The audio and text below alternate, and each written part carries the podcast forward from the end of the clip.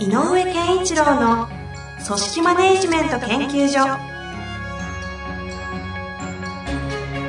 組織が一体となりゴールを達成する究極の快感。上場企業から中小企業まで延べ200社以上の支援を行った井上健一郎が組織人に関するあらゆる問題を分かりやすく解説します。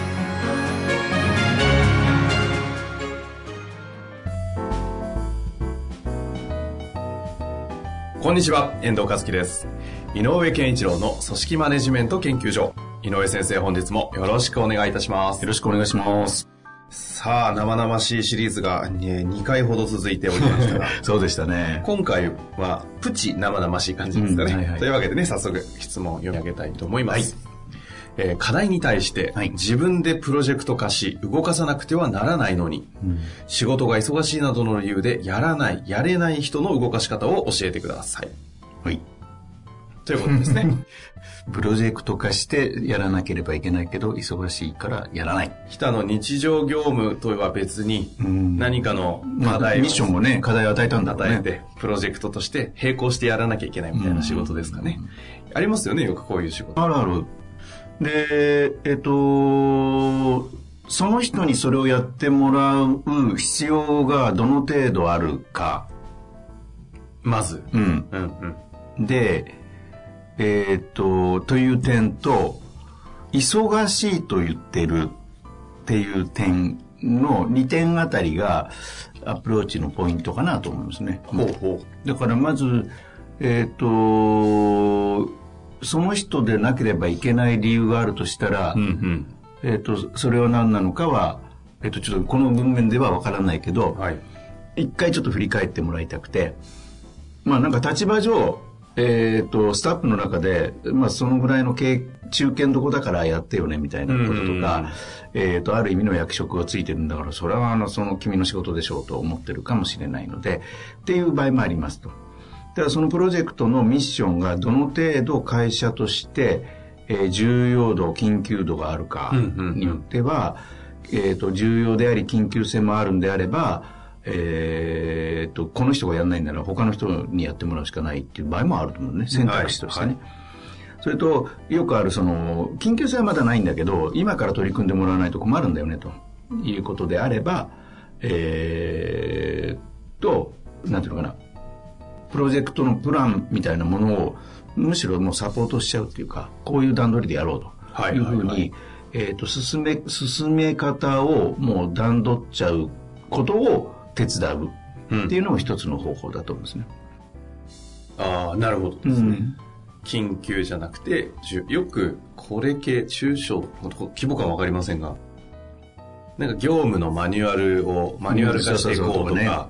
まあ若干の行動指針とかそういうところにも着手していこうかとか、とか、なんかそういうプロジェクトとか、そう。あなんかその辺な感じはしますけどね。なんかこう、まあ、あの、改善プロジェクトとかね。でとかですね。うんだから、あある意味ではその本人からするとすごい急ぎな感じもないなと、緊急性もないなと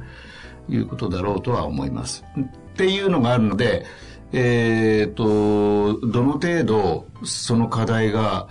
えー重いのかによっても対応の仕方は違いますねというのが一つ。うんうん。で、まあ、今みたいな、うん、マニュアル化だとか、改善プロジェクトとか、えーぐらい、ぐらいって、これ、あの、程度が低いって意味じゃなくてね、あのー重要度が低いって意味じゃなくて、やっぱり日頃からずっと考えてほしいね、と。いうような、あ特にあの、5S とかね、抱えてる場合があるから、あーそうですねだからそういうようなことで、まあ、やってほしいんだけど、なんか、あの、父として進まないなぐらいの感覚で、うんうんえーご質問されてるとしたら、えっ、と、もう一、もう一個の側面もちょっと確認した方がいい。それは、忙しいと言ってる。あ、そっちですか。もうまずちょっと見た方がいいね。それ実際に本当に忙しすぎるのかとか。うん。で、何で忙しいのか。うんうんうん。で、例えば、えっ、と、忙しいというのは、あの、げ実務ベースをやっていて、確かにパンパンな状態で、えーもうフルに埋まってるんだとしたら、それはそっち改善してあげないと取り組めないよねっていうのも事実でしょ。まあ、現実問題現実問題無理なものは無理っていう世界ですね。でも、上から見てて、それ忙しぶってるだけだよねって言うんだったら、えっ、ー、と、その、こっちを、課題の、与えた課題をやることが、君の今今期のミッションだよっていうのは明確に伝えないといけないもんね。うんうんうん、で、忙しぶってるんだとしたら、えっ、ー、と、もうそこはちゃんと、あの、なんていうのかな、なんで忙しいのっていう話はしておかなきゃいけないし、はいはい、で、こういう、こうこうこうなんですって言ったら、よくあるのはね、そこまでやらなくていいのになんでそこまでやるのっていうことで埋まってる人って結構いるのよ、ね。あうん、なんか、丁寧とも言わない。いや、なんかか、過剰品質っていうとちょっと失礼かもしれないけど、あの、回りくどいというのかな、うんうん、なんかそういう手際の悪さも含めて忙しくなっちゃってる人ってもいるので、えっと、その場合には、えっとね、難しい話なんだけど、そういう方に、そのプロジェクトを任せるということは意外と難しいよねっていう判断もしない。そのプロジェクトにアサインする人材ミスということですか、うん、こともあると思う。やっぱりそういう手際が悪い、効率が悪い、からなんか、えっ、ー、と、過剰にやりすぎる、無駄が多いとかっていうことで忙しいんだとしたら、この方が、えっ、ー、と、そのプロジェクトを、あの、牽引していく役割としてはふさわしくないかもしれない。なぜかというと、そういうことが、今みたいな現象が起きるっていうのは、物事の本質的なところとかを見極めることのできない典型的な例だから。はあ、はあはあ、うん、ああ、そういうことですね。うん、すごく視野の狭さとか、えーと、焦点の当て方のズレとか、うんうん、っていうことからそういう無駄無理ムラみたいなのが起きたりするのでやっぱりポテンシャルとして難しいかうん。そこの見極めも重要になってくるわけか、うん、そう。あとあの大抵プロジェクトを任される時って、はい、基本的には業務はルーチンを回してる人たちが、なんかここに来て新たな自分で考えて自分で考えていろいろ行動しなきゃいけないようなプロジェクトになってこう使うのを全然違うみたいなとこで実際にやったことないしどう考えていいかもわかんないみたいな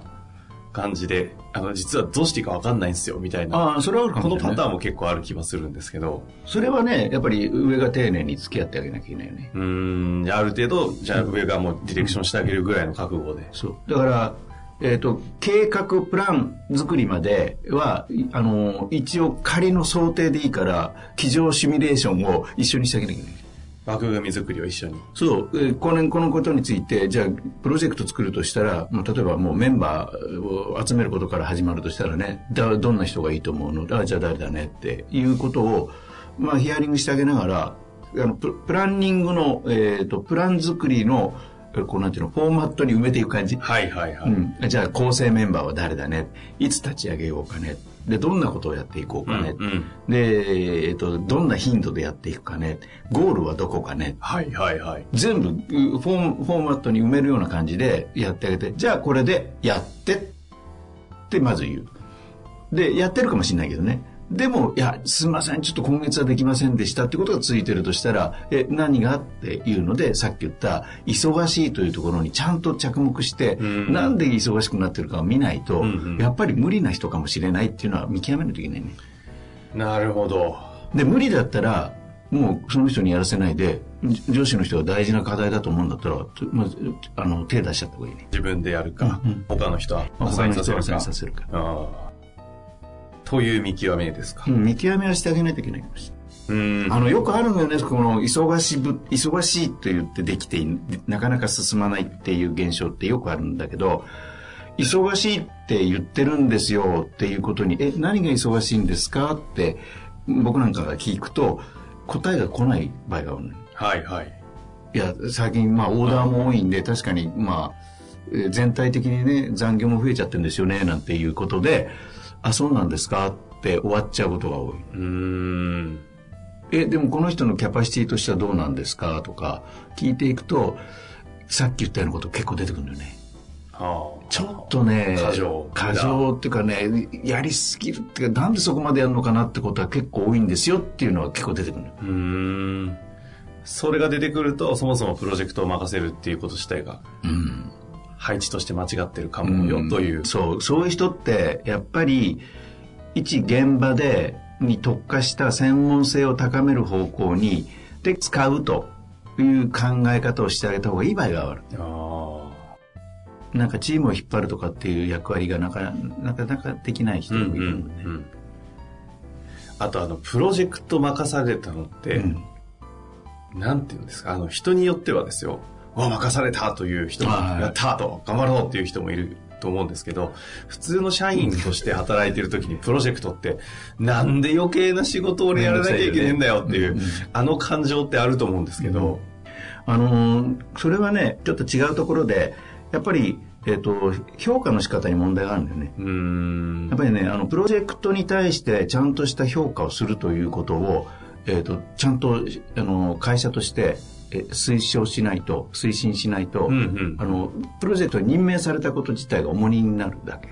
あ、そうそう、そのケースってありますよね。うん。この間もあったあのねプロジェクトに取られているので、えー、と通常の仕事の、えー仕事をやる2割は削られてますと、うん。だから実際、まあ、生産性も本人のあのポテンシャルからすると8割ですよと。ということで上司が悪い評価しちゃっああ。ほうほう。たでこれはもうなんかやってらんないですよでね。ももうそうあの不満噴出しちゃったのうーん。どういうことですかと。プロジェクトだって僕の言われたからやってるんですよと。全社的にこれ、あの、課題じゃないですか。って、やっぱ食いついてきたよね。でも、それは食いついてきてる方が正しいよね。うん。だから、いいよと、8割でと。じゃあ、8割の中の8割に対してどう評価するか。で、2割に対して、プロジェクトに対してどう評価するかって、ちゃんと乗っけてあげないと。うんうん。両方で、ああの、加算してあげないといけないし。これ、プロジェクト系の評価っていうのは、まあ、評価っていうと普通に昇給、昇格とか、はまあ、賞与で払うとかっていう、こう、待遇としてはあると思うんですけど、プロジェクトの評価ってなんか扱いう上で考えるあのえっ、と、評価制度が最終的に評価が点数で全て決まっちゃうようなルールになってると、なかなか難しい部分ではあるんだけど、でもそ、そっちの方が楽なのかな？あの、もう点数もう先に渡しちゃう。あ、なるほど。うん。例えば、く彼、彼女はこのプロジェクトに参加してるので、最終評価にプラス20してねって。例えばね、そんなイメージ。でいいと思うんだよね。か、もしくは、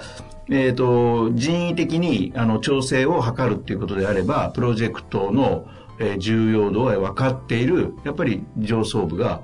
えっ、と、いや、分かってる。だけど、彼には、彼女には、プロジェクトに参加してもらってるので、これは加点評価するよ、というふうにしちゃった方がいいね。うん。うーん。で、えっ、と、プロジェクトに参加してもらうということは、それなりの評価をしますよって宣言しといてあげないといけはいはいはい。ない。その部分について。あじゃあもうプロジェクトにやってるということが会社として、まあ、重荷とは言わないですけど、うんあの、ある程度仕事量も重くしてるんで、それ自体はもうちゃんと考慮してますというのを事前に伝えちゃう。あのー新規事業を立ち上げたいっていう会社がすごく増えてるでしょ？あーですね時代的に、ええで、新規事業を立ち上げる時なんかもそうで、新規事業開発プロジェクトみたいなのが起こる。で、結構ヘビーな問題なんだけど、えっ、と、よくあるのが、新規開発が、のプロジェクトなんだけど、えー機内に、えー一個立ち上げることができなかった結果。っていうことで悪い評価しちゃったりするのね。うーん。うん。あれでもそれは悪い評価にしちゃダメ、ダメ。ダメですか？えっ、と、ちゃんと、えっ、と、サボってできなかったらダメだけど、一生懸命やったけど、仮説が間違ってたので、やり出そうと思ったけど無理だったっていうんだ。これ、大いなるし、あの、良き失敗なのよね。うんうんだから、えっ、と、トライをしてるということがちゃんとしていれば、立ち上がる、立ち上がらないの問題ではなくて、トライしてるということにちゃんと評価をしてあげる。うん。うーんで、そういう評価をするよっていうふうになんないと、新規プロジェクトなんかに参加する人たちのモチベーションは上がらない。まあ確かに。うん。あの、怖いですよね。うん。だから、通常の業務をしっかりやるという評価だけで動かしちゃダメで、仮説を立て実験トライするっていうことをしているという人に対し、人に対する評価の仕方っていうのをしっかりと、えっ、と、社員全体、会社全体にも知らせなきゃいけない。じゃないと、新規プロジェクトの新たなる創出なんてできないよね。ああ。今回このプロジェクトも同じなんですかね。プロジェクトをやるということは、その一部でこっそりというか、なんかや、あいつやってるらしいでぐらいではなくて、うんこういうプロジェクトが立ち上がって彼がアサインされてやってるんだっていうのは、ぜまあ、全社まで行くかわかりませんけど、うんうん関係者たちはもうみんな周り知ってるぐらいのそう、の方がいい。環境を作っていく。もちろん。なので、まずは会社としてそこをあのアサインしたということはそういう意味だから、えっ、ー、と、君にはその部分のに関してもうあのアサインした段階で今期はその部分の評価をちゃんと評価軸を設けるよと言ってあげなきゃいけない。じゃあまずはナイスなプロジェクト名を決めてからですかね。そういうのも大事ね。でも、で、この場合、こういうのはまた、あの、さっき言った新規プロジェクトのなんかと、新規事業みたいなこととはちょっと違って、さっきのね、マニュアルを、この際だからマニュアル作りを進めようとか、っていう現場、より現場的な、あの、しっかりとした業務をやるというよりのプロジェクト。新規の創出系じゃなくて、うんうん、まあ、改善系と言ったらいいのかな。のプロジェクトの場合、こういうことがよく起こるので、まずは、忙しいと言ってるのは、なんで忙しがってるのか、忙しいのか。これは分析して、無理もないなと。言うんであれば、ちょっと体制を考えなきゃいけない。なるほどですね。うん、サポートしてあげなきゃいけない。でも、なそれ忙しくなってちゃ問題だよねって言うんだったら、その人のやっぱりか、ある意味のポテンシャルも見なきゃいけないし。か、もしくは、さっき言ったように、えっ、ー、と、プランニングまで全部付き合った結果、それでも進まないときはどうするか。人の違う人をあてがうのかとか会社として上に立ってる人が進めちゃうのかいろいろあると思う。うんこれ最後にですが忙しいか忙しくないの見極めというのは、うん、なんかどんな感じで見極めていくんですか？あの意外とえっ、ー、と見てれば皆さん分かると思うよ。うん。あのこうここを見ましょうというよりもやっぱり日頃の動きをそばで見てる人は感じ取ってるからね。うんうん、あのいろんなあの評価の会議なんかで聞く、えー、発言を聞いてるとそうだよねって誰かが今みたいな、いやなんかね、やらなくていいことまでよくやるんですよって誰かが言うと、はいはい、そうだよねって同調の意見が出てるのかな、ね、はいはいはい、だから、みんな感じ取ってると思う。まずそこから。うんうん、っていう上で、まあもうちょっと中身見てってもいいわけですかね。そうそうそう。具体的に。どの案件持っててとか、うん、でいや確かにそのプロあのその案件は今期始まったもんでは重いよねと。いう時は、えーと、サポートしてあげなきゃいけないし、うん、とかね。という感じですかね、うん、まあ、というわけでね、まあ、実際にね今回もプロジェクトをやる上であのどういうふうにアプローチしていくかお話ありましたので、はい、ぜひちょっとトライしていただいて、そうですね。またご質問いただけたら、はい、ピックアップしていきたいと思いますので、はい、ぜひ頑張ってみてください。はい、というわけで、本日も井上先生ありがとうございました。ありがとうございました。